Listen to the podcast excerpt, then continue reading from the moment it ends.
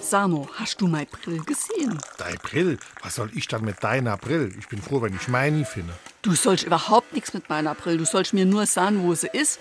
Ich finde sie nämlich nicht. Ja, das wird ohne Brill auch schwer. Wie ich heute morgen vom Inkhafen gekommen bin, habe ich sie noch gehabt.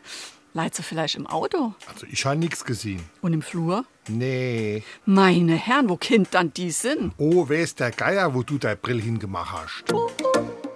SR3. Warum wir so reden. Wie man schwätze.